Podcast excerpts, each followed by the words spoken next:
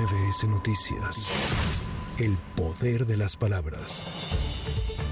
Durante una asamblea informativa en Zamora, Michoacán, Claudia Sheinbaum señaló que lleva un año arriba en las encuestas que miden las preferencias rumbo a las elecciones presidenciales de 2024. Luego de que esta mañana Marcelo Ebrard denunció acarreo, brigadeos de servidores públicos, campaña sucia, intimidación e incluso el uso de la Secretaría del Bienestar, Sheinbaum aseguró que es falso y es fundamental que en Morena se mantenga la unidad, por lo que nunca hablará mal de sus compañeros. En un foro temático organizado en la Cámara de Diputados, congresistas y académicos coincidieron en expresar su preocupación por el impacto que los nuevos libros de texto gratuito tendrán en la enseñanza, ya que los materiales presentan incongruencias, inconsistencias, errores gráficos, conceptuales y gramaticales, así como una marcada falla estructural con contenidos que no corresponden a la edad de los alumnos a los cuales van dirigidos.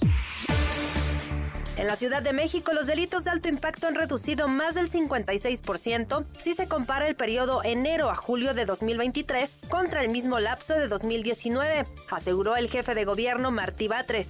Durante el informe de seguridad correspondiente a julio, el mandatario capitalino destacó que estos datos son históricos pues no solo tienen su base en la información del Gabinete de Seguridad, toda vez que también coinciden con las mediciones de otras instituciones como el INEGI.